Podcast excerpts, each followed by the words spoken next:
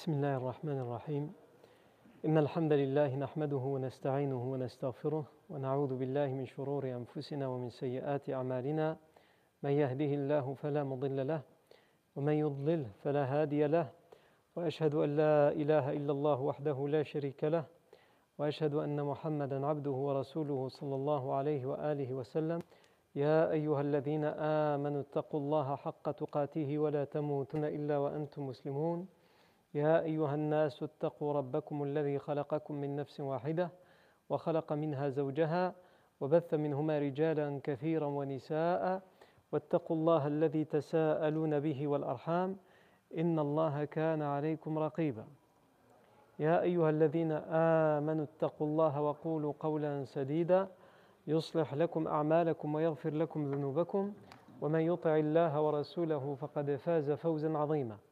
أما بعد فإن أصدق الحديث كتاب الله تعالى وخير الهدي هدي سيدنا محمد صلى الله عليه وسلم وشر الأمور محدثاتها وكل محدثة بدعة وكل بدعة ضلالة وكل ضلالة في النار وبعد On est arrivé au moment où les deux armées à la bataille de Uhud se font face. L'armée du prophète Mohammed sallallahu alayhi wa et l'armée des idolâtres. On a expliqué que l'armée des musulmans sont arrivés en premier à Uhud et ils se sont placés de façon à avoir la montagne de Uhud dans leur dos, la, la, ville de Médine face à eux, donc loin face à eux, et le mont qu'on va appeler plus tard le mont des archers, à leur gauche. L'armée des idolâtres arrive et ils se mettent donc face à eux. Et pour eux, comme on avait expliqué, pour eux c'est une très bonne position parce qu'ils ont l'impression de, bloquer l'armée des musulmans qui est trois fois moins nombreuse qu'eux, entre eux, qui sont trois fois plus nombreux, et la montagne de Uhud. Et les idolâtres mettent euh, leur cavalerie de, de, 200 hommes du côté euh, du, mont des archers pour permettre à cette cavalerie, le cas échéant, de euh, rentrer et de prendre à revers et par derrière l'armée des musulmans en passant par le passage qu'il y a entre le mont des archers et la montagne de Uhud. Et le prophète sallallahu alayhi wa sallam, lorsqu'il les voit faire ça, placer cette cavalerie à cet endroit, il comprend le danger que cet accès peut provoquer sur l'armée musulmane. Dans le cas où l'armée musulmane arrive à avancer, il pourrait être pris par derrière par cette cavalerie. Donc il envoie Abdullah ibn Jubayr à la tête de 50 archers 50 compagnons qui sont des spécialistes du tir à l'arc, il les envoie sur le mont des archers et il leur donne comme ordre de ne pas bouger de cette place-là, quoi qu'il arrive, jusqu'à ce qu'il leur dit, jusqu'à ce qu'il leur envoie l'ordre, c'est bon, vous pouvez descendre. À un tel point que euh, dans la version de, de Bukhari, le prophète on nous dit que le prophète leur a dit إن رأيتمونا تخطفنا الطير فلا تبرحوا مكانكم هذا حتى أرسل إليكم. وإن رأيتمونا قد غنمنا وإن رأيتمونا هزمنا القوم ووطأناهم فلا تبرحوا حتى أرسل إليكم. Si vous voyez que les, même les oiseaux nous prennent et nous déciment un par un, ne quittez pas cet endroit, ne quittez pas cette place, ce mont, jusqu'à ce que je vous envoie quelqu'un avec l'ordre de quitter cet endroit. Et si vous voyez que nous gagnons et que nous écrasons ce groupe, ces ennemis, même dans ce cas-là, ne nous rejoignez pas jusqu'à ce que je vous envoie quelqu'un qui vous donne l'ordre de descendre. Dans une autre version, إن رأيتمونا نقتل فلا تنصرنا وإن رأيتمونا قد غنمنا فلا تشركونا Protégez nos, nos, nos arrières, notre dos, ظهورنا. Si vous nous voyez nous faire tuer, ne nous secourez pas. Et si vous nous voyez en train de ramasser le butin, c'est-à-dire euh, on a gagné, on est en train de ramasser le butin, ne nous associez pas, ne nous rejoignez pas. Et dans l'autre version, on avait cité trois des versions. Faites pleuvoir les flèches pour nous protéger des cavaliers, de la cavalerie. Faites pleuvoir sur eux des flèches. Non. Euh, on a aussi parlé de la différence qu'il y avait à ce point-là. À ce moment-là, quelle différence il y a en apparence et dans le fond entre l'armée des idolâtres et l'armée des musulmans? En apparence, les idolâtres sont bien plus nombreux, plus armés, plus entraînés, etc. etc. Mais dans le fond, il y a d'autres différences et d'autres nuances. C'est que euh, l'armée des musulmans sont euh, autour d'un seul et même chef, le prophète Mohammed. Et quoi qu'il dise, ils le respectent. Les seuls qui auraient pu poser problème, c'est les hypocrites. Et les hypocrites se sont retirés avant d'arriver à Uhud. Et donc en soi, c'est un bien. Ensuite, il y a euh, le fait que donc les, idolâtres, eux, n'ont pas, ils ont un seul chef, c'est Abu Sufyan, mais il y a des rivalités entre les tribus, etc. Et ils n'ont pas non plus un seul et même objectif. Ils viennent pour se venger. L'objectif de certaines personnes, de certaines familles, de certaines tribus, c'est qu'ils sont là pour tuer un tel. Comme par exemple la famille de Tu'aymat ibn Adi, ils sont là pour tuer Hamza ibn Abdel Muttalib. Pour eux, c'est ça leur objectif. Non. Tout ça, on l'a vu la semaine dernière, on ne va pas revenir sur, tout ça, en détail. Et on avait aussi parlé d'Abu Dujana, le professeur Hassan, pour galvaniser les troupes. La première chose qu'il a dit, c'est La que nul d'entre vous ne combatte jusqu'à ce que j'en donne l'ordre. Restez ferme à vos places, à vos postes, et quand je vous donne l'ordre d'attaquer ou de combattre, à ce moment-là, vous le ferez. Et la deuxième chose, c'est que le professeur Sam s'est adressé aux compagnons, il a dit il a dit Qui va prendre cette épée avec son droit, avec le droit que cette épée a sur la personne? Zubayr ibn al-Awwam et d'autres compagnons ont essayé. Ils se sont levés, le professeur sallam ne leur a pas donné l'épée. Jusqu'à ce que ce soit Abu Dujana, Simak, son, son, son surnom Abu Dujana. Son véritable nom, c'est Simak ibn Kharasha anhu. Il se lève et il dit Ana ya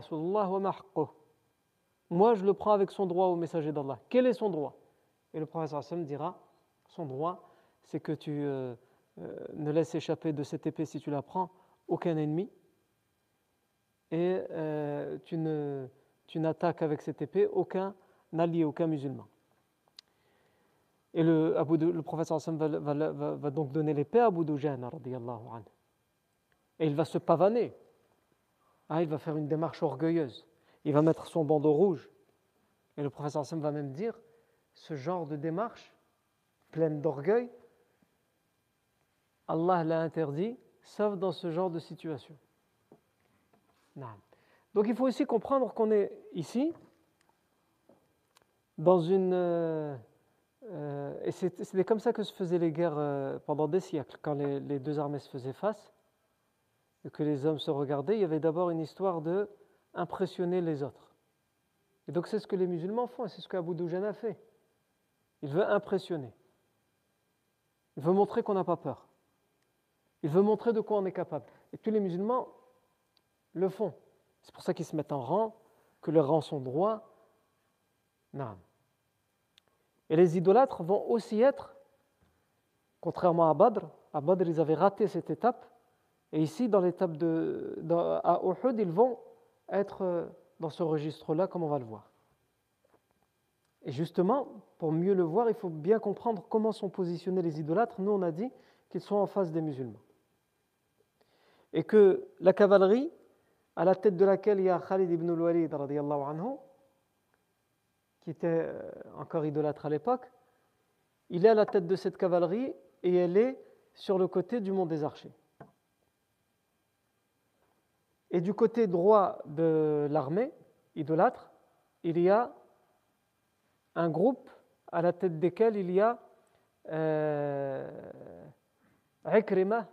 ibn Abi le fils d'Abu Jahl, Ikrima. Tous ceux qui sont à pied parmi, les, combattants, leur, leur, chef qui est nommé dans l'armée euh, idolâtre, c'est Safwan ibn Umayyah. Et le chef général, le grand chef des armées euh, idolâtres, c'est Abu Sufyan. Et lui, il se place où? Il se place au milieu de son armée. Ça, ce sera pour la bataille. Il va se placer au milieu de son armée et il va euh, faire glorifier leur fausse divinité Hubal. Il a même fait venir la, statue Hubal. Jusque ce champ de bataille, comme on le verra. Euh, ici, le premier rôle qui va être mis en évidence, c'est le rôle des Bani Abdiddar, la tribu des Bani Abdiddar. Parce que c'est eux qui vont être concernés par le duel, si duel il y a eu, comme comme on va le voir. Et c'est eux qui sont les porte-étendards de l'armée idolâtre. Vous savez que dans les, guerres de l'époque, encore aujourd'hui, le drapeau, l'étendard, il, il, a toute son importance. On se bat aussi pour euh, que le drapeau soit haut, entre guillemets. Le drapeau, ça symbolise notre cause. Ça peut être un pays, ça peut être une cause, une conviction pour laquelle on se bat. Cet étendard, ce drapeau. Tant que le drapeau est haut, ça veut dire, c'est ça, ça symbolise le fait qu'on arrive à, garder notre parole et notre conviction, et notre, conviction et notre cause haute, élevée. Donc, celui qui décide, quelle que soit l'armée, de prendre l'étendard, de prendre le drapeau et de le lever haut devant les ennemis, il prend le risque de, se sacrifier, de mourir. Le premier qu'on vise, c'est celui qui a le drapeau. Le drapeau, il faut qu'il tombe. Il a tellement une importance, le drapeau, que dans certaines batailles euh, célèbres, ils ont pu être la cause ou une des causes de grandes victoires. Par exemple, en, 1453, lorsque Mohammed al-Fatih, le calife ottoman, il euh, euh, rentre enfin dans la ville de, à l'époque qui s'appelait Constantinople et qui est devenue aujourd'hui Istanbul.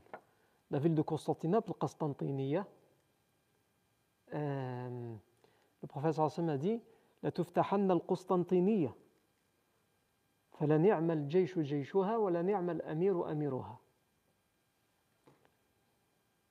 La ville de Constantinople va être libérée. Et quel grand chef sera son chef? Et quelle grande armée sera son armée.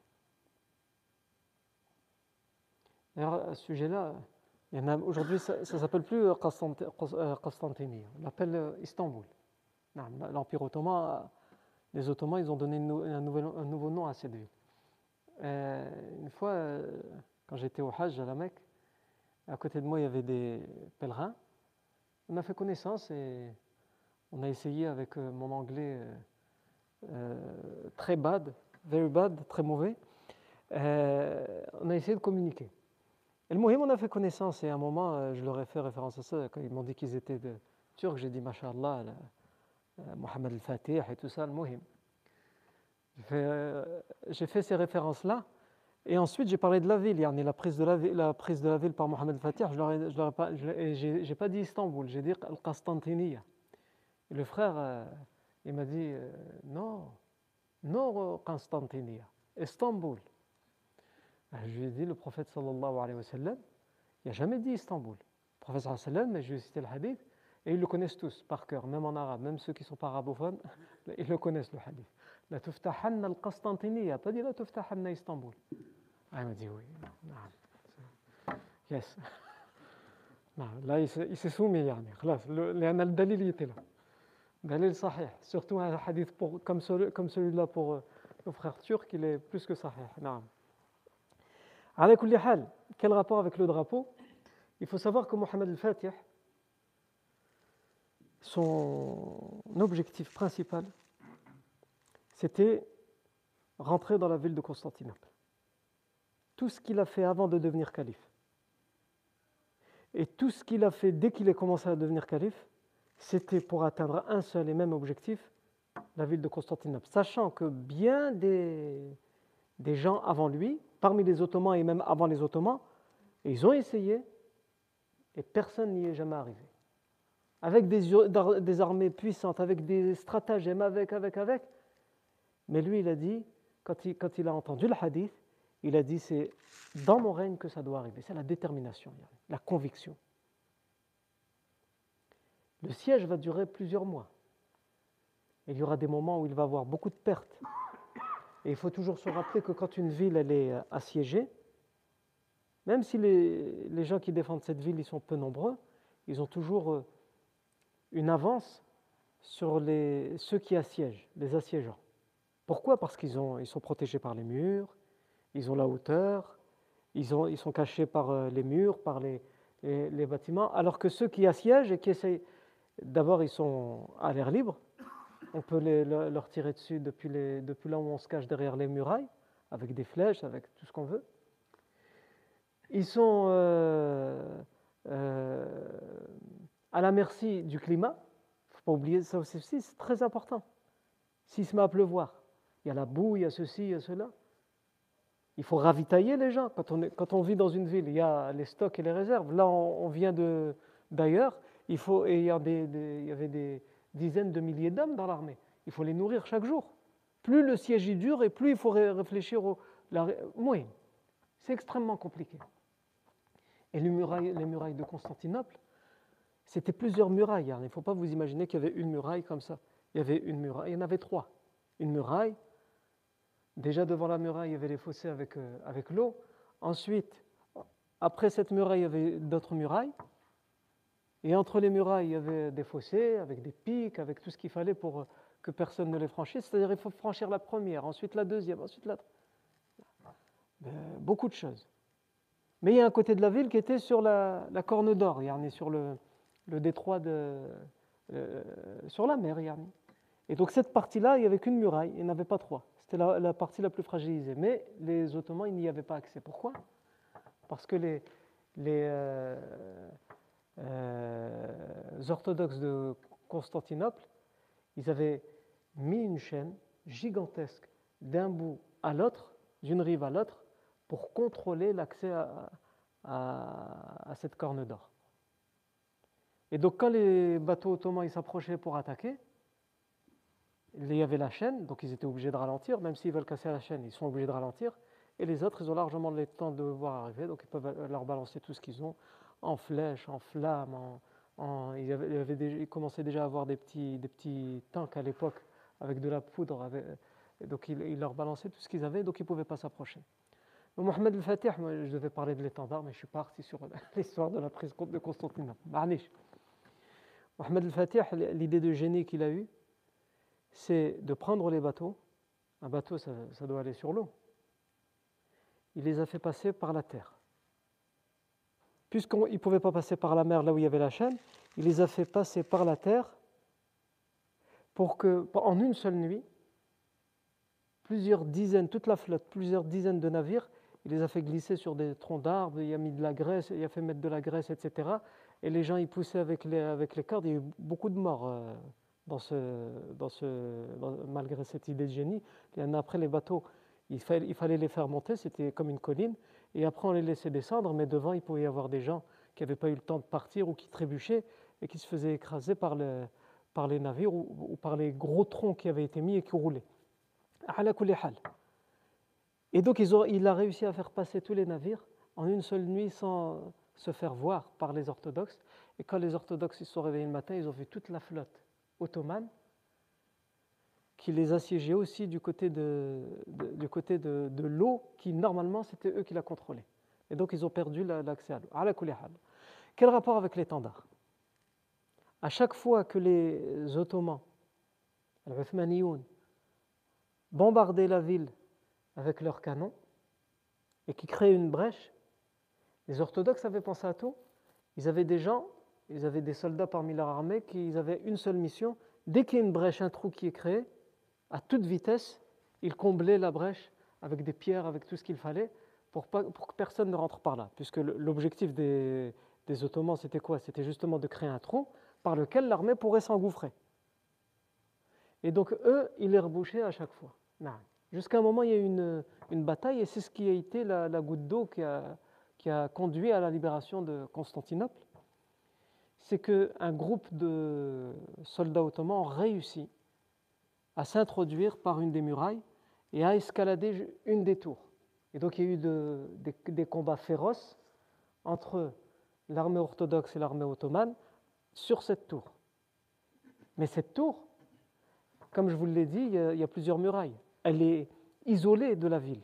Après, il y a encore une autre muraille. Donc, mais malgré tout, ce groupe euh, ont réussi à prendre cette tour. Et leur objectif, c'était quoi? C'était de mettre leur drapeau, l'étendard ottoman, sur cette tour. Et ils ont réussi à le faire. Et euh, après beaucoup de, de morts, de martyrs, ils ont réussi, l'un d'entre eux a réussi à mettre le drapeau sur cette tour. Et ça a créé la panique dans la ville de Constantinople. Il faut vous mettre à la place des soldats qui, euh, défendaient les autres côtés, puisque les Ottomans attaquaient par tous les côtés. La ville était grande. Et ils voient, ils sont alertés par le fait qu'on voit le drapeau, l'étendard ottoman dans la ville, dans une des tours de la ville. Donc les gens qui ne sont pas là-bas et qui ne voient pas ce qui se passe, c'est-à-dire que même s'ils sont dans la tour, il y a encore les murailles à franchir, qu'est-ce qu'ils se disent? Il y a une partie de la ville qui a été prise. S'ils sont montés jusqu'en haut. Et donc ça a créé la panique, certains se sont sauvés, et c'est ce qui a permis, pas, la, seule cause, mais c'est une des principales causes qui a permis aux Ottomans de rentrer dans la ville et de prendre la ville de Constantinople.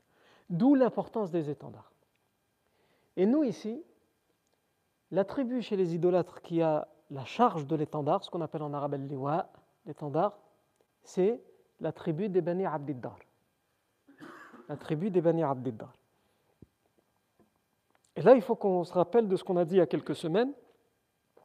La tribu des Bani Abdiddar, c'est-à-dire tous les descendants de Abduddar. Abduddar, c'est qui? C'est un des fils de Qusay ibn Kilab. Et si vous vous rappelez bien, on avait dit que Qusay ibn Kilab, c'est un des, ascendants un des ancêtres du prophète Mohammed. Muhammad sallallahu alayhi wa sallam, ibn Abdullah, ibn Abdul Muttalib, ibn Abdi Manaf, ibn Hashim, ibn Abdi Manaf, ibn Qusay ibn Kilab. Ça va? Taïb. On va refaire le jeu de cette famille, donc soyez concentrés. Le prophète Mohammed sallam, son père c'est Abdullah, ensuite son grand-père c'est Abdul Muttalib, son arrière-grand-père Hashim, son arrière-arrière-grand-père Abdou Manaf. Et son arrière-arrière-arrière-grand-père Qusay ibn Kilab. Quel rapport entre Abduddar et le professeur sallam? Eh bien, Abduddar, c'était le frère de Abdou Manaf et donc un des fils de Qusay ibn Kilab. L'arrière-arrière-arrière-grand-père du professeur sallam, c'est le père de Abduddar qui a donné naissance à cette tribu qu'on appelle Bani Abdiddar, et c'est eux qui ont la charge des, de l'étendard. Si vous vous rappelez, je vous avais dit que Qusay ibn Kilab s'occupait de, des honneurs de la Kaaba et de la Mecque et des pèlerins. Il s'occupait, il avait la charge des clés de la Kaaba, donc il s'occupait de la Kaaba, de son tissu, d'ouvrir les portes, de les fermer, de nettoyer l'intérieur de la Kaaba. Il avait ce privilège. Il avait le, privilège de euh, abreuver tous les pèlerins qui se rendaient à la Mecque. Il avait l'honneur et le privilège de nourrir les pèlerins qui venaient à la, Mecque. Et il avait euh, Al-Liwa, l'étendard. Et il avait, en tout cas c'est lui qui l'a mis en place. Ces, quatre choses-là qu'on vient de citer existaient déjà. Et lui, Qusay ibn il a rajouté quelque chose. Il a construit Darun Nadwa, la maison qui était une sorte de parlement dans lequel les grands de la tribu Quraysh se réunissaient pour la prise des grandes décisions. C'est par exemple dans cet endroit-là qu'ils s'étaient réunis pour euh, ruser contre le professeur sallam, pour essayer de le tuer, et c'est ce qui avait conduit au fait que le professeur sallam reçoive une révélation qu'il le prévienne et qu'il fasse la hijra, l'émigration vers Médine. C'est un dar nadwa qu'ils se sont réunis et rassemblés pour prendre cette décision. Quand euh, Qusay ibn Kilab voit sans la mort arriver, il faut qu'il fasse hériter soit tous ses enfants, soit un seul de ses enfants sur ces cinq choses. Et en fait, parmi ses fils, donc il y a Abd, il y a Abdou Manaf, l'ancêtre du prophète sallallahu il y a Abdul Uzza, euh, il y a Abd, Abdul Dar et Abdul Uzza. Ils sont quatre. Et il voit qu'en fait, parmi tous ses fils, ils sont tous devenus importants. Ils n'ont pas besoin finalement de l'héritage de ces privilèges parce qu'ils sont tous devenus importants, sauf Abdul Dar. Et donc il décide, pour ibn Kilab, de donner à son fils Abdul Dar tous ses privilèges, tous ses honneurs. Il dit Tes frères, ils n'en ont pas besoin. Ils ont réussi à se faire un nom, à devenir des gens importants, respectés de mon vivant. Donc ils n'ont pas besoin que je leur laisse ces privilèges-là pour devenir des gens importants. Par contre, toi, entre guillemets qui n'est personne, tu as besoin de ça. Et, ainsi, quand je mourrai, je pourrai mourir tranquille dans le sens où tous mes fils seront gens importants. Ils auront un nom dans la ville. Eux, parce qu'ils ont réussi à se le faire de eux-mêmes, et toi, parce que tu hériteras de ce que j'ai de meilleur, c'est-à-dire ces, honneurs, les honneurs de la Mecque. Et donc, comme c'était la dernière volonté de Qusay ibn Kilab, tous ses fils l'ont respecté, y compris l'ancêtre du professeur sallam, Abdou Manaf. Sauf que lorsqu'ils vont tous mourir, les fils de Qusay ibn et y compris Abdouddar qui avait euh, ses honneurs, ce sont ses enfants à lui, ses fils à lui, qui vont en hériter, et en particulier, les, fils vont se mettre d'accord pour le donner à l'un d'entre eux, c'est Shayba. Non. Et euh, les enfants donc, euh, qui descendent d'un des frères et d'un des fils de Qusay ibn Kilab, c'est-à-dire l'ancêtre du professeur Abdou Manaf, les enfants d'Abdou Manaf, eux, ne seront pas d'accord. Ils vont dire on, respecte la dernière volonté de notre grand-père, c'était pour notre oncle Abdouddar, mais maintenant qu'Abdouddar est décédé, que notre père est décédé, il faut revoir les choses. Pourquoi pas nous? Donc partageons les honneurs. Et donc ça a, failli, ça a créé euh, des, systèmes d'alliance. Par exemple, il y avait ce qu'on appelait Hilf al-Mutayyabin, le pacte de al-Mutayyabin. Al-Mutayyabin, ça vient du terme at-tib. At-tib, c'est le parfum. Et euh, en fait, euh, les, tribus s'alliaient. Il y avait des tribus qui se sont alliées avec Abduddar en disant c'est les Abduddar qui doivent le garder parce que c'était la dernière volonté de leur grand-père. Et ceux qui s'alliaient avec les Abdoumanaf et qui disaient les Abdoumanaf descendent aussi de Qusay ibn Kilab, ils peuvent avoir maintenant une part de, ces privilèges. Et donc, pour, pour, faire euh, sceller leur pacte d'alliance, qu'est-ce qu'ils faisaient? Ils ramenaient une, bassine avec, ils mettaient dedans du parfum et ils mettaient leurs mains dans ce parfum ils imprégnaient leurs mains de parfum et ensuite ils, allaient essuyer leurs mains avec ce parfum sur la carbe pour dire on est alliés. C'était pour symboliser leur, alliance. Et c'est pour ça qu'on a appelé ça Hilful Mutayyabin, le pacte de, ceux qui sont emparfumés les mains. Al-Mutayyabin, les emparfumés, si, si, le mot existe en français, en tout cas je l'ai inventé. Il faudra envoyer un dossier à l'Académie française pour qu'elle rentre dans le Larousse. فعلى كل حال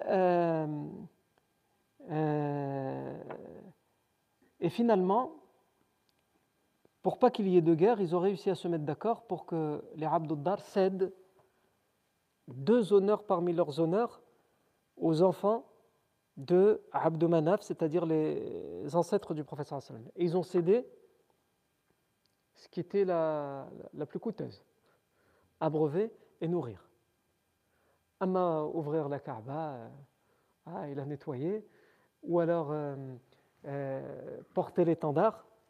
La elle va être coûteuse dans les guerres, mais ça pour eux, comme il n'y avait pas encore trop de guerres, ça allait.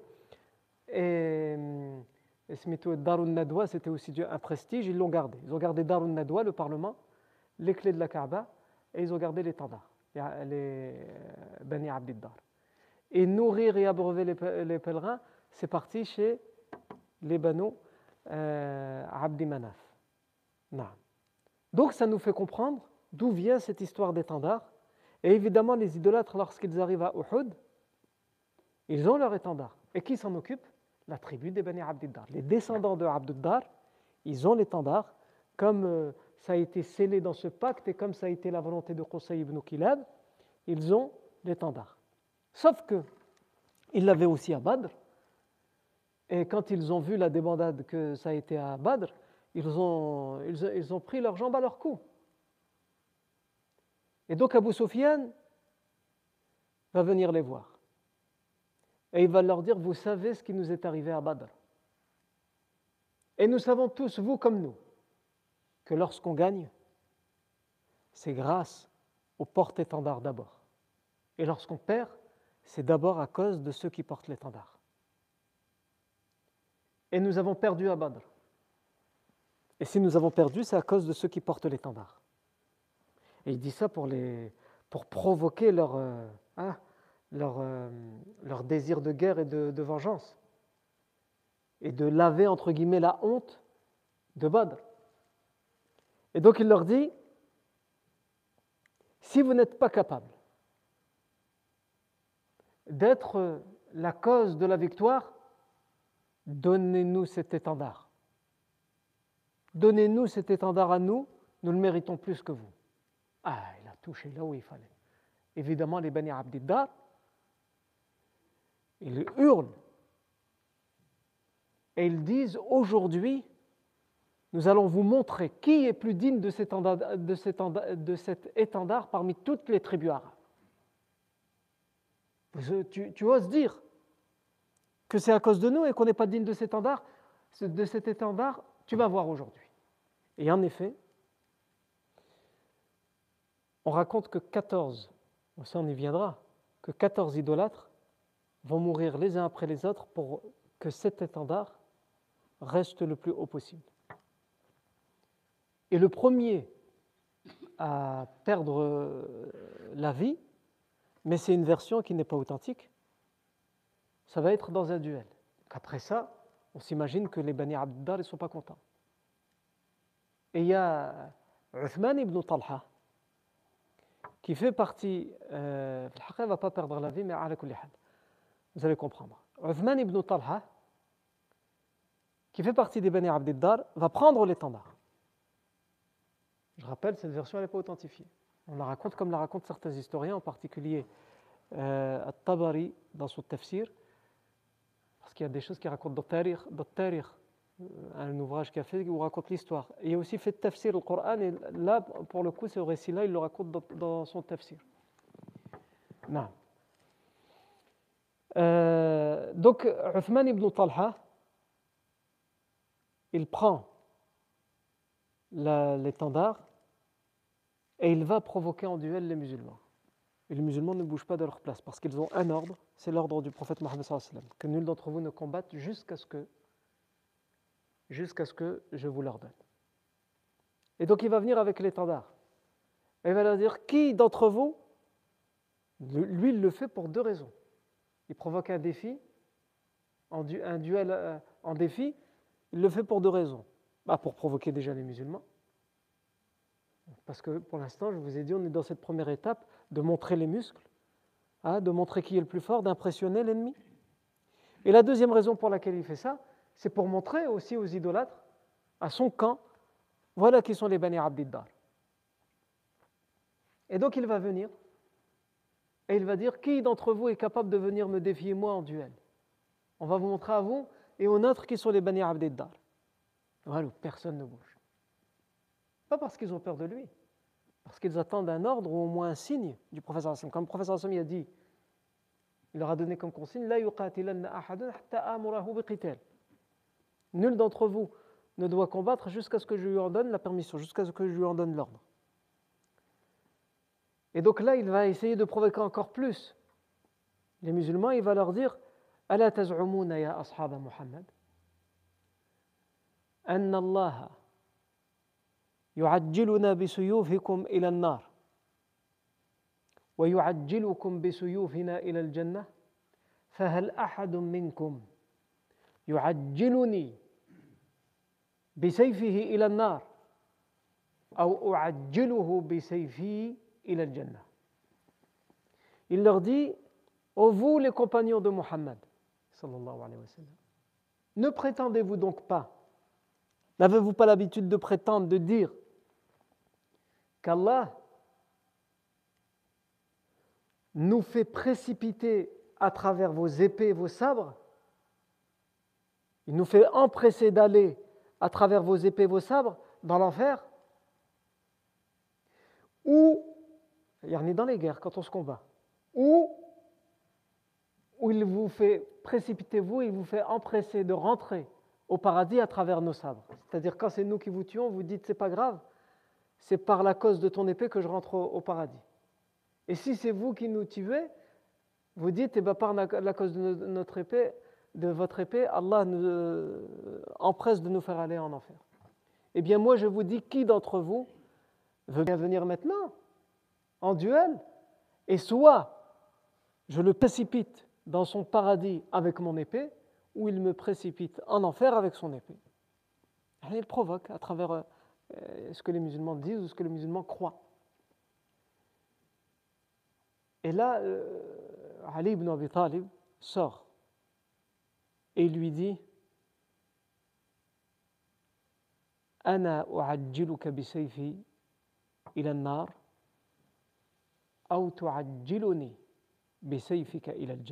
moi, je vais t'empresser d'aller au paradis, te précipiter, d'aller en enfer. Je vais, te précipiter d'aller en enfer avec mon épée, ou c'est toi qui me précipiteras d'aller au paradis avec ton épée. Et donc ils se font face. Et Ali ibn Abi c'est un, spécialiste du duel, comme on va le voir à, travers toute la vie du prophète. Et à l'époque, il est encore très jeune. Et donc, en, quelques coups d'épée, il lui donne, il lui assène un coup à la jambe qui blesse gravement Talha, Uthman ibn Talha, qui s'écroule à terre. Il est gravement blessé, mais il n'est pas mort. Et donc, le, Ali ibn Abi Talib, c'est un duel, c'est la guerre.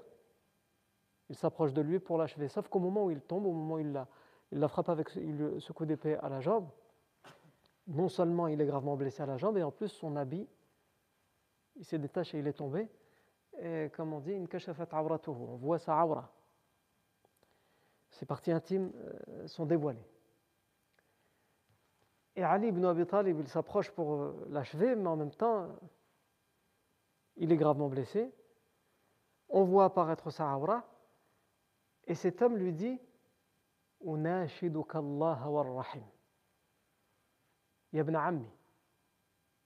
ammi, unashiduka Allah wa rahim. Oh mon cousin, Ibn Ammi, fils de mon oncle. Ce n'est pas son cousin direct, mais il y a des liens chez les arrière-arrière-grands-parents. Mais c'est pour le. Euh, finalement, ça devient son cousin maintenant. Il en a, il voit la mort selon cette version qui n'est pas authentique. Et lui dit Ibn Ammi, ô mon cousin, je t'implore à travers Allah et les liens de parenté qu'il y a entre nous. Je te supplie, je t'en supplie. Ali ibn Abi Talib, il recule et il repart. Et le professeur sallam, selon cette version non notifiée, il kabbar, il dit Allahu Akbar. Et les musulmans répètent derrière lui Allahu Akbar. Et ensuite, certains compagnons vont quand même reprocher à Ali, vont dire Pourquoi tu ne l'as pas achevé? Est-ce que lui, il aurait eu pitié de toi? Et il va leur dire Il m'a appelé cousin. Et il m'a imploré au nom d'Allah et au nom des liens de parenté que nous avons. Et en plus, ces parties intimes ont été dévoilées. Alors j'ai eu honte. Il y a sous-entendu, pas dans ces conditions-là. J'aurais pu l'achever, mais pas dans ces conditions-là. Même si lui n'aurait eu aucune pitié, et ce sera le cas, puisque même, comme on a dit, les cadavres des, martyrs, ils vont les mutiler. Il a dit pas dans ces conditions-là. Il a pas quand quelqu'un m'implore et il me supplie, au nom d'Allah et au nom des liens de parenté, et en plus dans cette condition physique, on voit ses parties intimes, c'est humiliant. Je ne peux pas lui faire ça, Yann. Même si cette version n'est pas authentique, on voit malgré tout le comportement du musulman. La version, le récit en tant que tel, il n'est pas authentifié, mais ce comportement, c'est le comportement du musulman. Il aurait pu l'achever, mais il ne l'a pas fait. Pourquoi? Parce qu'il y a des limites qu'il n'arrive pas à transgresser. Le fait de respecter malgré tout sa dignité, alors que c'est à ce moment-là son pire ennemi, son ennemi juré. Mais, entre guillemets, il répond aussi à, sa supplication lorsqu'il le supplie à travers Allah.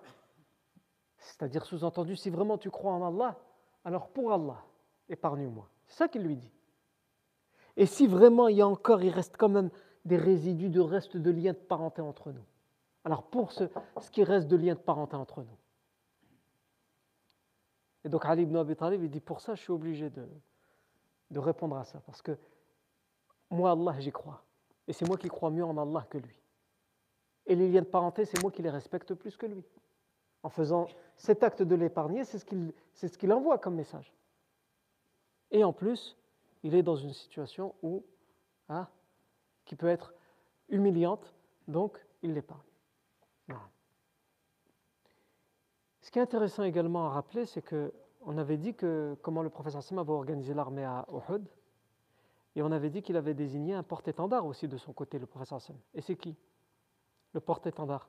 C'est le compagnon Mus'ab ibn Umayr, Intéressons-nous un petit peu aux ascendants, aux ancêtres de Mus'ab ibn Umayr. Vous allez comprendre où est-ce que je vais en venir. Mus'ab ibn Umayr, ibn Hashim, pas Hashim l'ancêtre du professeur un autre Hashim, un cousin du professeur Donc, Mus'ab, fils de Umayr, fils de Hashim, comme on a dit, pas le même ancêtre que le professeur fils de Abdou Manaf, pas le même que l'ancêtre du professeur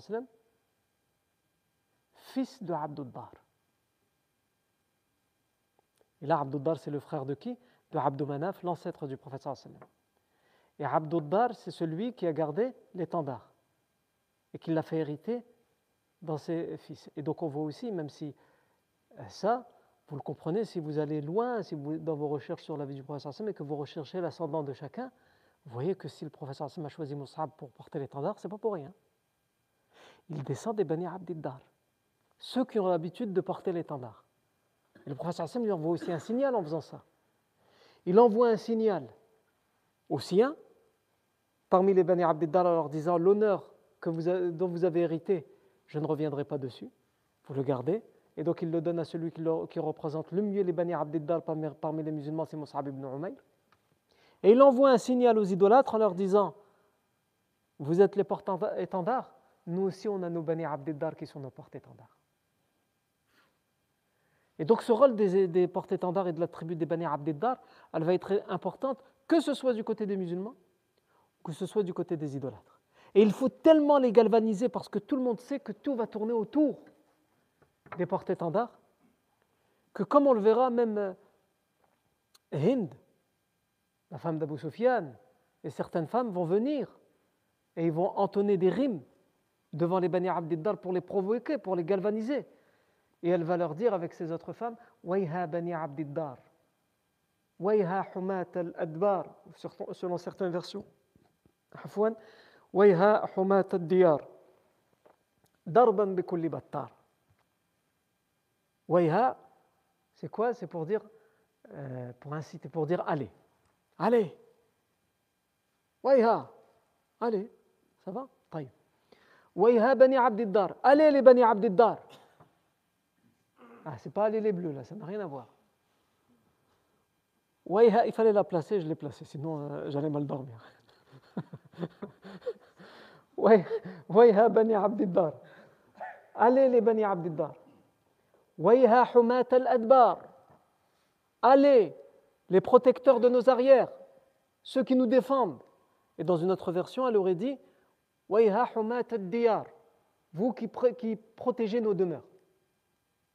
Et en vérité, si on s'intéresse aux, règles de poésie et qu'on décortique le rythme qu'elle a utilisé, si on dit qu'elle a dit Wayha euh, Humat diyar il y a un problème, ça casse le rythme. Donc le plus probable, c'est qu'elle ait dit Wayha Humat al-Adbar, parce que là, ça, respecte parfaitement le rythme qu'on a. Ici, c'est le bahr qu'on appelle Ar-Rajaz. Le, bahr de Rajaz, le rythme de Rajaz, il a, il a, des règles. Euh, pour faire simple, c'est le, le nombre de voyelles longues et courtes. En arabe, il y a les voyelles longues et courtes. Et le mieux pour symboliser ça, le plus simple, pour faciliter, pour vulgariser la, science de l'aroud, de la poésie, c'est de parler de na'am et de la, et de faire un rythme avec ça. Et ici, le rythme, c'est la la na'am, la la la, la la na'am, la la la, la la na'am, la la la. Et ça respecte ce rythme, je ne vais pas rentrer dans les termes techniques, mais ça respecte ce rythme si on dit que Hind a dit Wayha humat al-adbar. Et elle termine par dire Darban bikulli battar. Et Darban bikulli battar, frapper avec tout ce qui est aiguisé. Tout ce que vous trouvez déguisé, de, aiguisé, frappez avec. Et donc elle galvanise ainsi aussi, mais on va revenir sur ça et sur le rôle que vont jouer les, les femmes idolâtres dans l'armée idolâtre. Non. Après cela, comment va débuter la bataille? Eh bien, ça, c'est ce que nous verrons la fois prochaine. B'idnillahi, tabaraka wa ta'ala. Barakallahu fikum pour votre attention. Subhanakallahu wa bihamdik. Ashhadu an la ilaha illa ant. Nastaghfiruka wa natubu